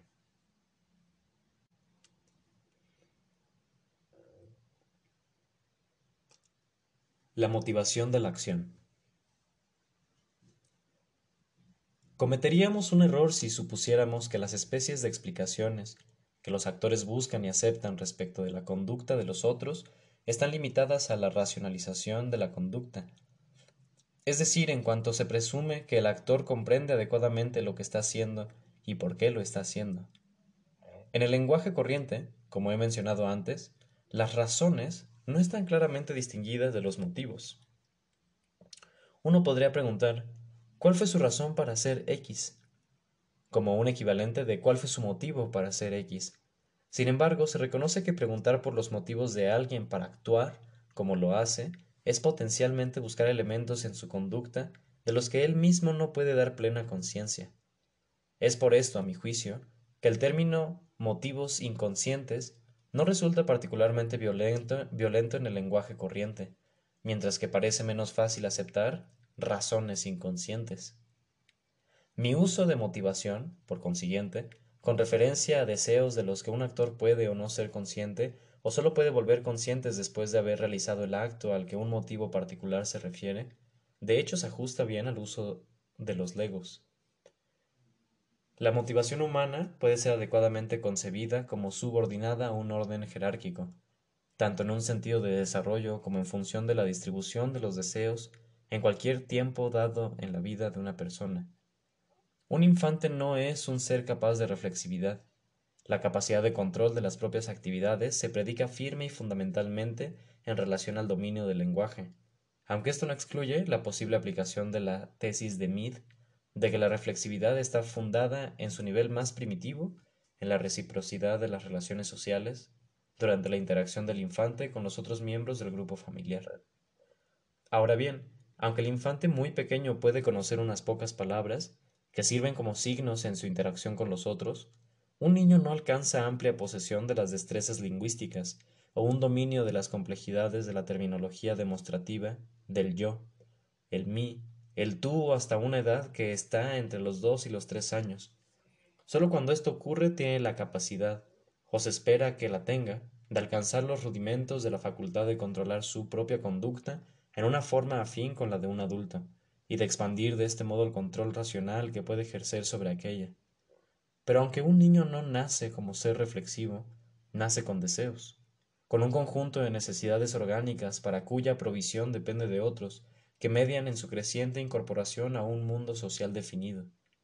En consecuencia, se puede presumir que el periodo más temprano de la socialización implica el desarrollo de la capacidad del infante para el manejo de la atención, mediante lo cual logra activamente la aptitud para acomodar sus deseos a las demandas o las expectativas de los otros. Gardiner llama a esto la formación de un sistema de seguridad básica. Dado que los modos de manejar las necesidades orgánicas representan la primera acomodación que el niño efectúa en el mundo, y en un sentido importante la de máximo alcance, parece legítimo suponer que un sistema de seguridad básica, o sea, un primitivo nivel de manejo de las tensiones enraizadas en las necesidades orgánicas, sigue siendo central en el desarrollo posterior de la personalidad, y dado que estos procesos ocurren en primer término antes que el niño adquiera las destrezas necesarias para controlar conscientemente su aprendizaje, parece legítimo afirmar que están por debajo del umbral de aquellos aspectos de la conducta que, aprendidos posteriormente y en conjunción con el control reflexivo de ese aprendizaje, son fácilmente verbalizados, y así hechos conscientes, fácilmente verbalizados por el niño mayor o el adulto. Sin embargo, incluso el aprendizaje más temprano del infante es entendido en un sentido erróneo, si se lo concibe como una mera adaptación a un mundo externo dado anticipadamente. El infante es desde los primeros días de su vida un ser que moldea activamente los marcos de su interacción con los otros y que, teniendo deseos que en alguna circunstancia van a chocar con los de los otros, puede llegar a encontrarse involucrado en conflictos de intereses con ellos. Que las necesidades humanas están jerárquicamente ordenadas incluyendo como núcleo un sistema de seguridad básica, que en gran, que en gran parte es inaccesible a la conciencia del actor, es por supuesto una afirmación no incontrovertible, y que tiene muchos puntos en común con el énfasis general de la teoría psicoanalítica. Pero esto no implica un compromiso con los elementos más detallados del esquema teórico o terapéutico de Freud. El mantenimiento de un marco de seguridad ontológica es, como otros aspectos de la vida social, una realización continua de los actores legos, dentro de la producción de los modos de interacción en los cuales el conocimiento mutuo requerido para sostener esa interacción es no problemático, y por consiguiente se lo puede dar por sentado en gran parte. La seguridad ontológica está fundada rutinariamente. Las situaciones críticas se verifican cuando tal fundamento rutinario queda radicalmente dislocado y cuando en consecuencia las destrezas constituyentes acostumbradas de los actores ya no engranan con los componentes motivacionales de su acción. La seguridad de ser, que en gran medida es aceptada sin cuestionamiento en la mayoría de las formas diarias de la vida social, resulta así de dos tipos relacionados entre sí. El sostenimiento de un orden cognoscitivamente ordenado del self y del otro, y el mantenimiento de un orden efectivo en el manejo de las necesidades subjetivas. Las tensiones y ambivalencias en la motivación pueden derivar de una u otra de estas fuentes, y como tales ser analizadas como conflictos dentro y entre las capas de la estratificación de dichas necesidades.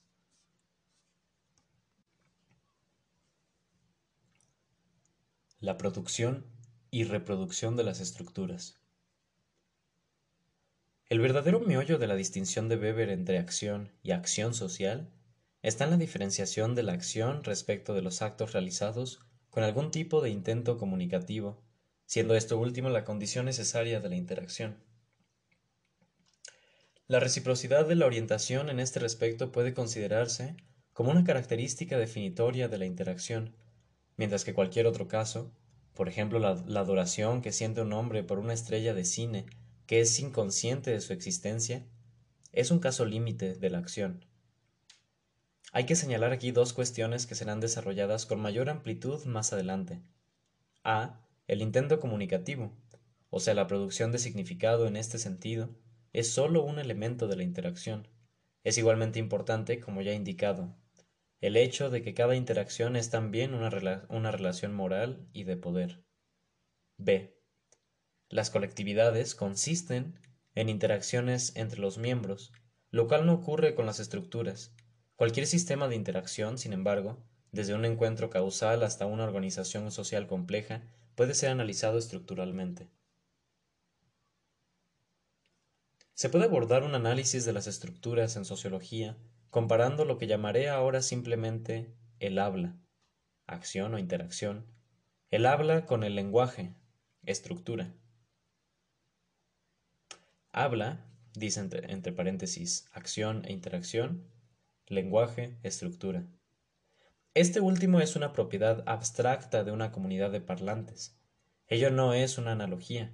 Definidamente no pretendo sostener que la sociedad es como un lenguaje, el habla está situado, o sea que está espacial y temporalmente ubicado, mientras que el lenguaje, tal como lo señala, como se pronuncie, Riseur, mientras que el lenguaje, tal como lo señala Riseur, es virtual y está fuera del tiempo. El habla, B. El habla presupone un sujeto, mientras que el lenguaje es específicamente carente de sujeto si bien de hecho no existe más que en cuanto es conocido y producido por sus parlantes. C. El habla siempre reconoce potencialmente la presencia de otro. Su relevancia para facilitar el intento comunicativo es fundamental, pero también es el medio intencional, como lo aclara Austin, de una serie de otros efectos elocucionarios. Por otra parte, el lenguaje natural como estructura no es un producto intencional de sujeto alguno ni está orientado hacia otro. En resumen, generalizando esto, las prácticas son los en resumen, las prácticas son los procederes situados de un sujeto, pueden ser examinadas con respecto a los resultados intentados y pueden involucrar una orientación en cuanto a asegurar una respuesta o una serie de respuestas de otro o de otros. Las estructuras, por otra parte, no tienen ubicación sociotemporal. Se caracterizan por la ausencia de un sujeto y no pueden ser enmarcadas en función de una dialéctica de sujeto-objeto. En la mayoría de las versiones de lo que ha llegado a llamarse estructuralismo, y particularmente en los escritos de Levi Strauss, la estructura no es considerada como un concepto descriptivo. Se discierne una estructura en el mito aplicando las reglas de transformación que penetran bajo el nivel de las apariencias. Es bien conocida la paternidad de este criterio en los, en los escritos de Saussure, y por brillantes que hayan sido sus realizaciones en la disección formal de las mitologías, lleva la limitación de sus orígenes en su incapacidad para afrontar las cuestiones de la génesis y la temporalidad del significado. Levi Strauss estuvo aparentemente preparado, por un tiempo por lo menos, para aceptar la representación de Risur de sus ideas como un cantismo sin sujeto trascendental, desaprobando esto como una crítica. Posteriormente retrocedió de esta posición, pero aún parece poco preocupado por evitar la exclusión del sujeto actuante. En el funcionalismo, desde Spencer y Durkheim, pasando por Radcliffe Brown y Malinowski, hasta Parsons y sus seguidores, la estructura es utilizada en formas descriptivas y en gran parte no examinadas. La función, en cambio, viene a desempeñar el papel explicativo. El introducir la noción de función como un elemento explicativo en la sociología de Durkheim implicó un intento de excluir la temporalidad de las áreas principales del análisis social, en cuanto a la historia, la causación, fue separada de la función. He afirmado en alguna parte que Durkheim fue un pensador histórico en grado mucho mayor que lo que se reconoce hoy día. Una razón por la cual esto no se reconoce con frecuencia radica en el hecho de que habiendo separado metodológicamente la historia, los sucesos en el tiempo y la función, no fue capaz de recombinarlos. Uno busca en vano en Durkheim una explicación sistemática del cambio social que esté conectada teóricamente con sus análisis funcionales de la integración moral. El cambio aparece solo como un el cambio aparece solo como un esquema abstracto de tipos de sociedad en una jerarquía evolucionista.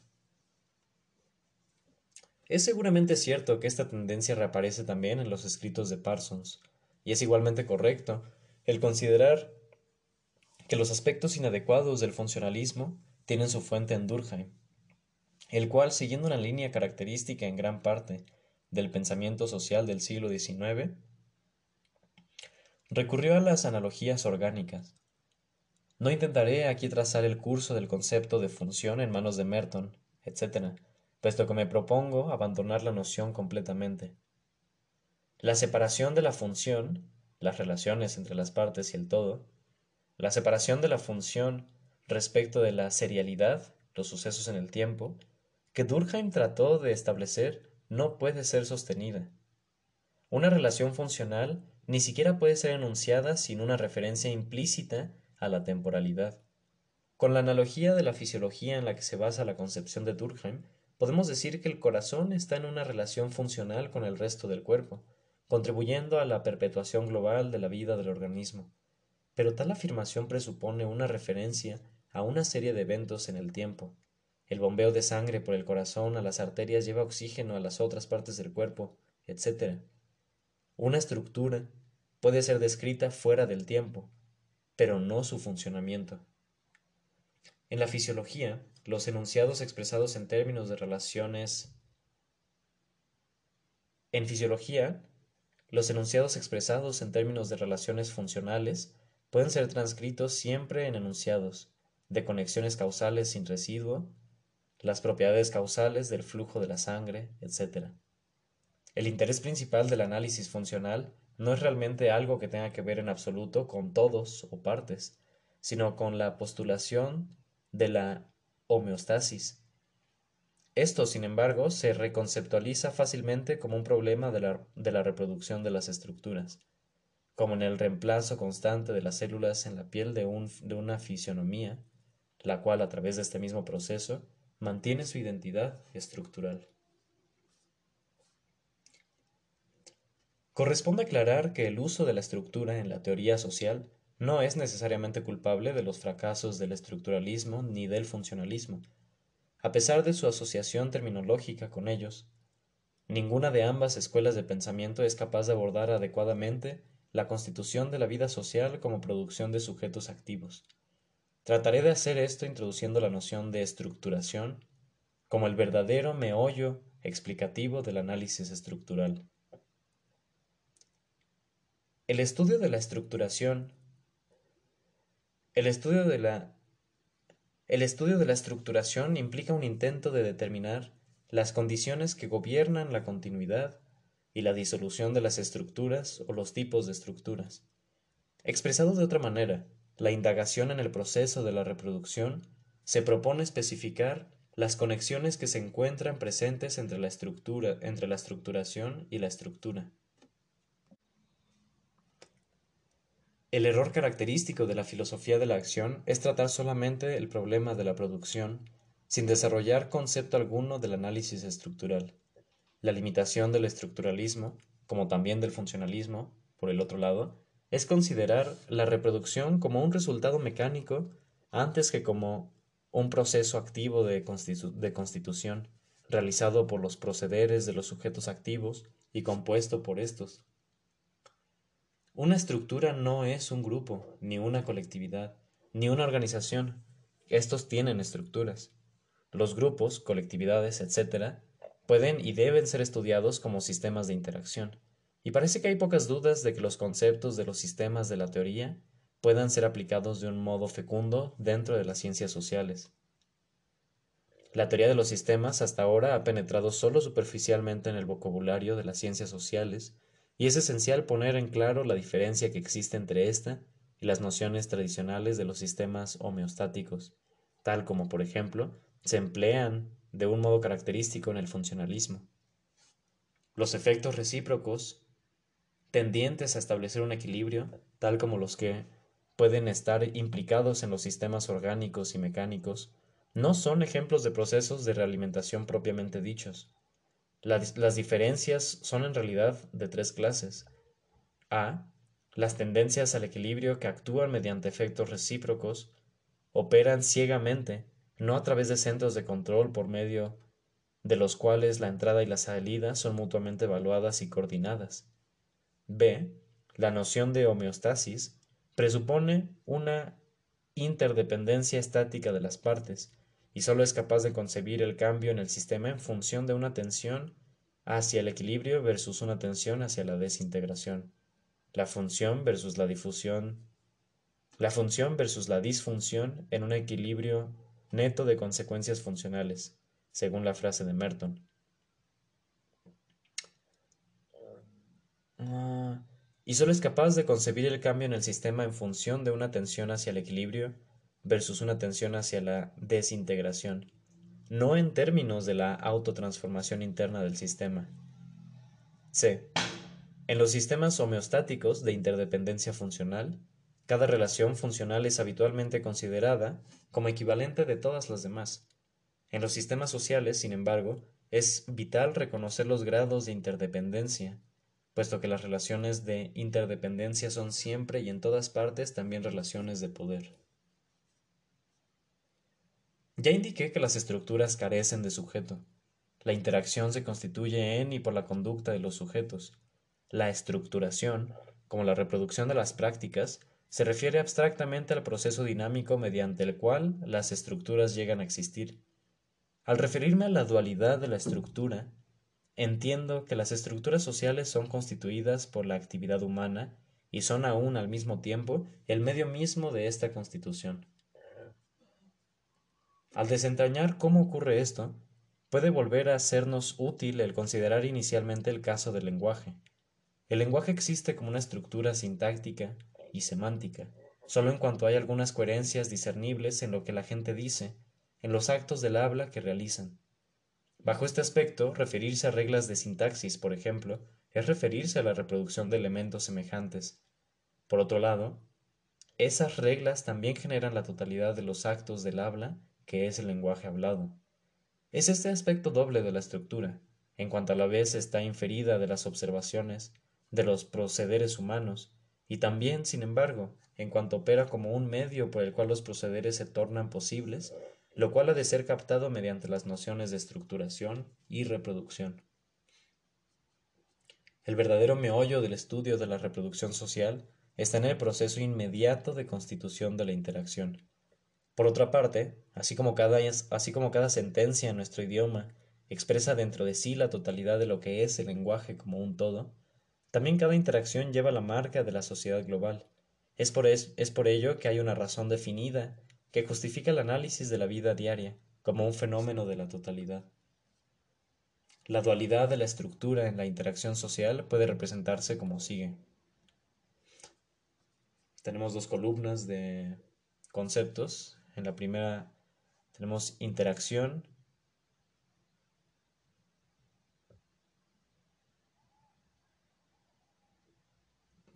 Voy, voy a decir alternando lo de primera y su par de la segunda columna.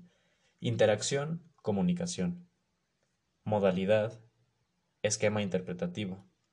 Estructura, significación. poder, moralidad, medios, norma, dominación, legitimación.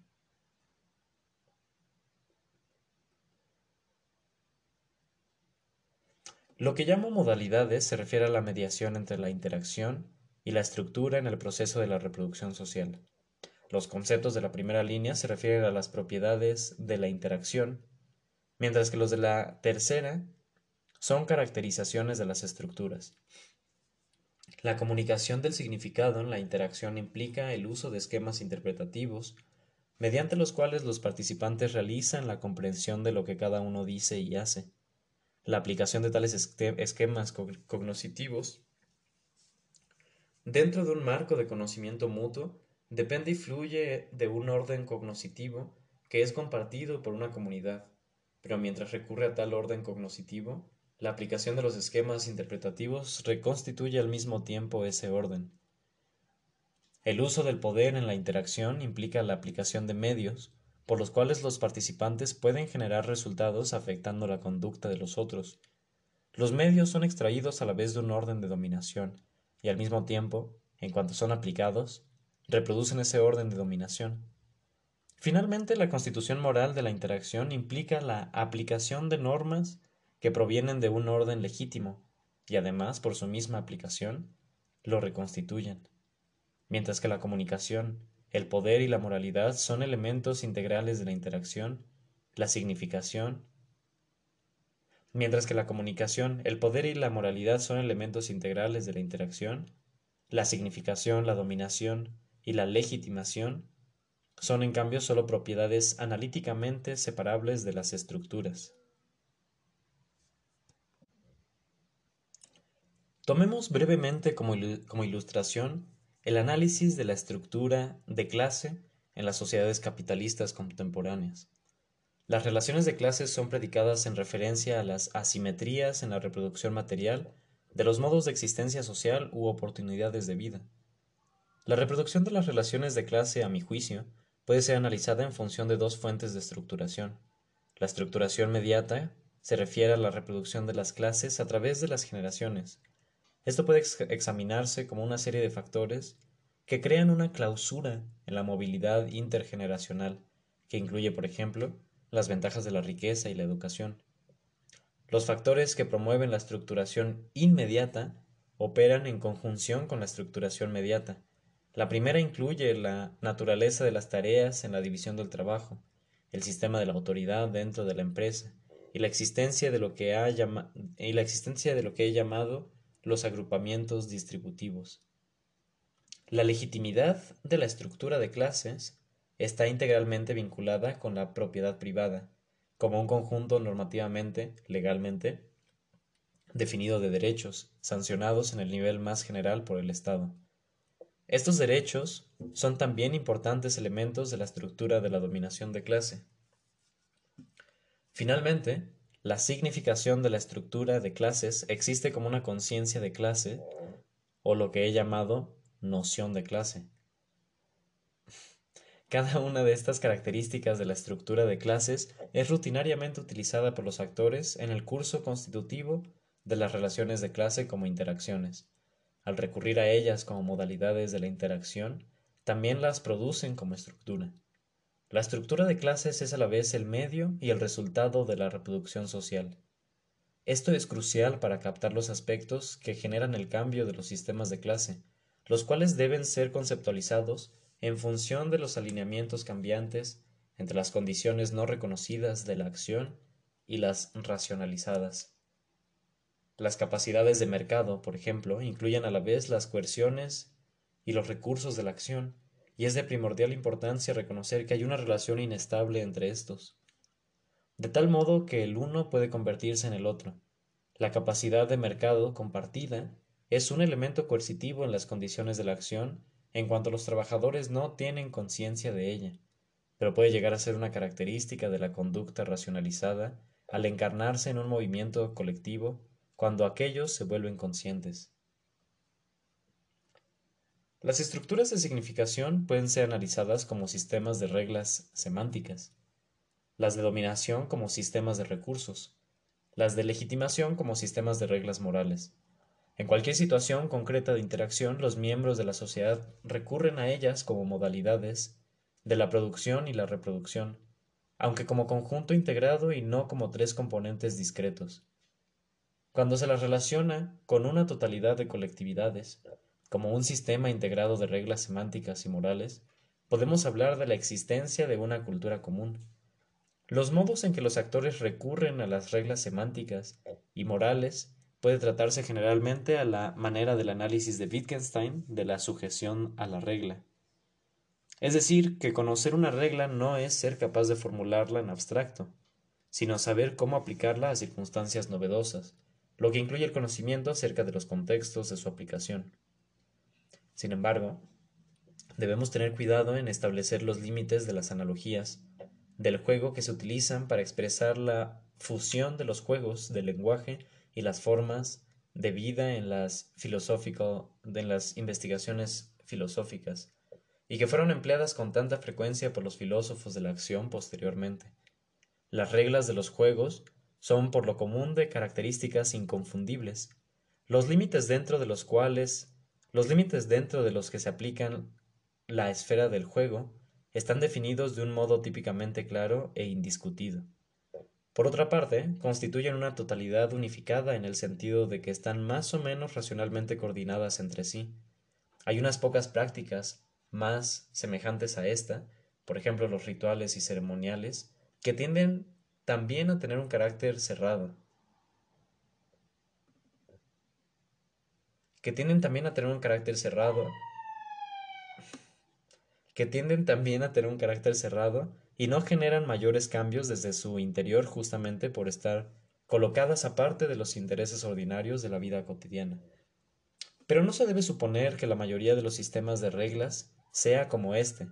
Son menos unificados, están sujetos a crónicas ambigüedades de interpretación, de modo que su aplicación o uso se discuten, constituyen una cuestión de lucha y se encuentran constantemente en proceso, sujetos a continuas transformaciones en el curso de la producción y reproducción de la vida social. De ahí la importancia de examinar la organización de los recursos que, en el nivel de la interacción, los actores pueden utilizar como sanciones, y que en el nivel de la integración estructural fundamentan ideologías divergentes. Los procesos de estructuración vinculan la integración o transformación, o transformación estructural de las colectividades u organizaciones como sistemas con la integración o transformación social de la interacción en el nivel del mundo de la vida. Pero es importante reconocer que las formas de integración de la interacción no son necesariamente un paralelo directo de los sistemas a los que sirven para reproducir. En consecuencia, es necesario diferenciar el conflicto de la contradicción. La noción de conflicto se halla estrechamente unida a la de interés, aunque no de modo necesario, puesto que los actores pueden equivocarse con respecto a sus intereses, lo cual presupone de modo lógico la de los deseos que los actores aportan a la interacción. El conflicto en el sentido de una lucha activa proseguida en el contexto del choque de intereses es una propiedad de la interacción. La contradicción, en cambio, puede ser entendida como una propiedad de las estructuras y en una posición de relación contingente con el conflicto. La contradicción puede ser conceptualizada como la oposición entre principios estructurales, por ejemplo, entre la asignación fija del trabajo, característica del feudalismo, y la movilidad libre del trabajo estimulada por los mercados capitalistas nacientes en un cierto periodo de la historia europea. Ahora bien, con el fin de evitar el enfoque de la contradicción como equivalente de la incompatibilidad funcional, es esencial reconocer que tales principios siempre suponen una distribución de intereses implícita o explícitamente reconocida en el nivel de la integración social. Por ejemplo, cuando una cierta categoría de actores, empresarios, tienen interés en promover la movilidad del trabajo, mientras que otros, los terratenientes feudales, tienen intereses opuestos, pero el hecho de que ocurra el conflicto en el nivel de la integración social no produce necesariamente la contradicción del sistema, y la existencia de la contradicción no se expresa de modo inevitable como lucha abierta. He tratado de mostrar en otra parte cómo las implicaciones de este punto pueden ser desarrolladas con respecto a la teoría de las estructuras sociales. con respecto a la teoría de la estructura de clases, perdón. Hablar de estructura y estructuración en el análisis sociológico no es equivalente a hablar en el modo reificado, tan común como fenómeno del mundo de la vida de los actores legos. En el modo reificado, las colectividades figuran en el lenguaje de sus miembros como entidades producidas, no por los hombres mismos, sino como objetos extraños producidos por la naturaleza, y de este modo son dislocadas de su carácter como productos humanos. La terminología de la estructura y la estructuración reconoce una distinción entre objetivación y reificación. El efecto de no observar tal distinción es la marca característica del idealismo en la teoría social, y reaparecen algunas de las dificultades de los escritos de Sicourel, Douglas et al. La disolución de la reificación está evidentemente vinculada con la posibilidad de comprensión cognoscitiva por parte de los actores de que las estructuras son sus propios productos y con la recuperación práctica de su control sobre ellas. Sin embargo, estas dos consecuencias de la superación de los modos reificados de pensamiento se confunden con facilidad. Justamente tal confusión presta credibilidad a la crítica social racionalista. La confusión se expresa en la tesis de que la conciencia de las condiciones de la vida social conduce ipso facto al logro del control sobre éstas, como en Feuerbach, y en una forma más compleja en Apple y Habermas.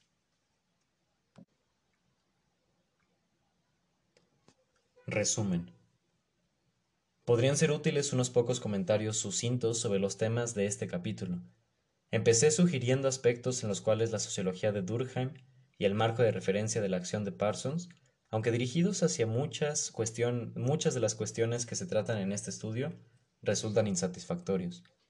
Aunque Parsons, emplea el término, su esquema de hecho no alcanza a desarrollar una teoría de la acción, tal como la he definido.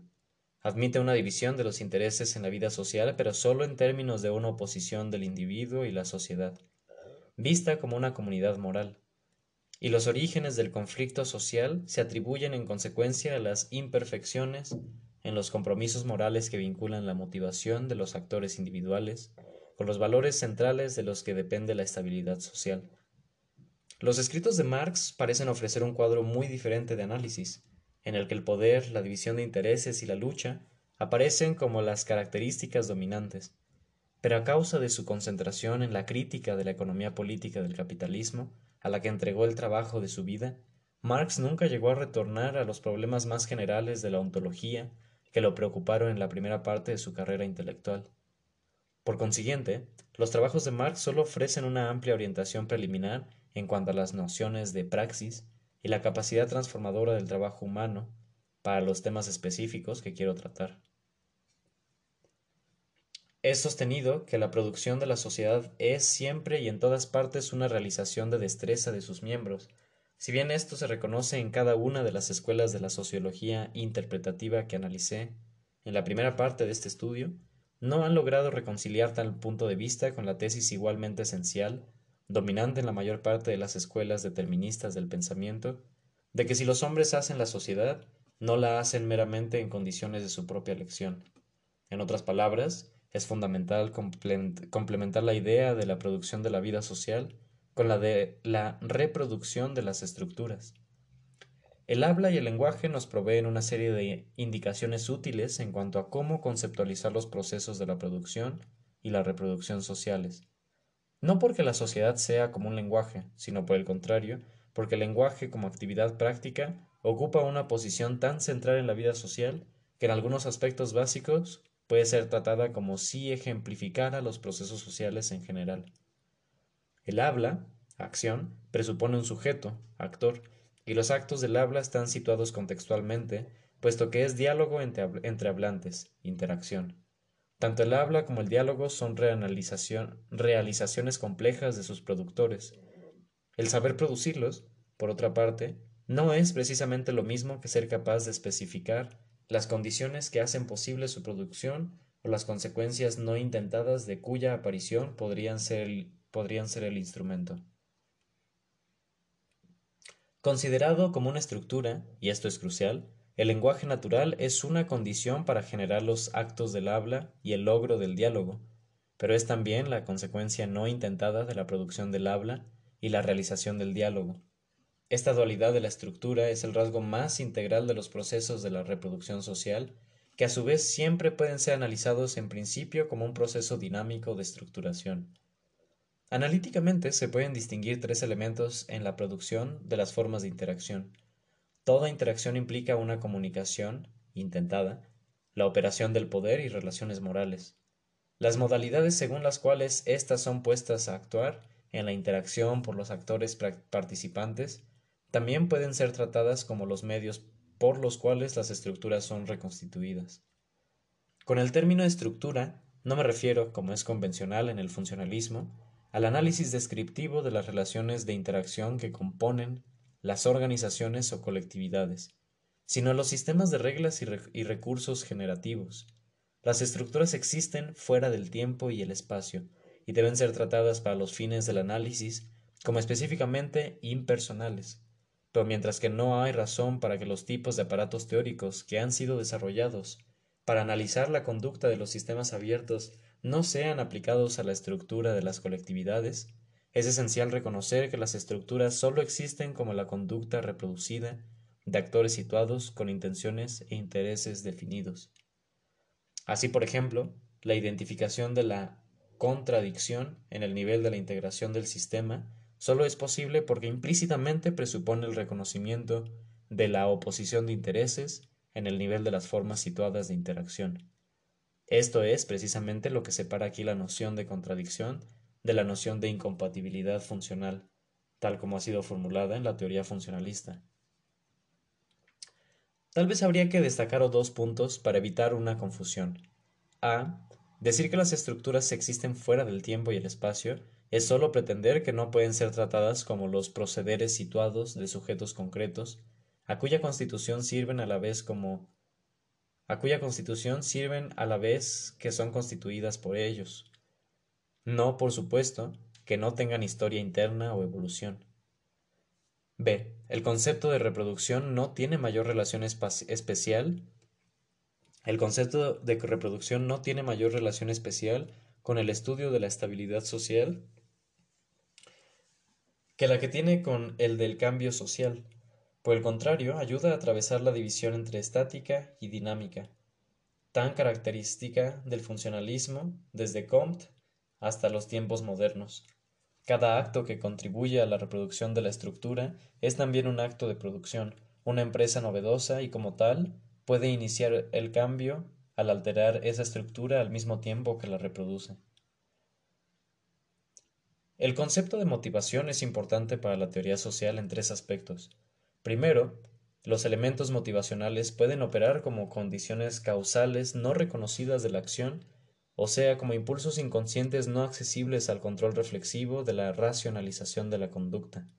En principio, la relación entre tales elementos y la racionalización progresiva de su conducta por un actor deben ser consideradas con un carácter plástico, como ofreciendo la posibilidad del desarrollo revelador de la comprensión de uno mismo.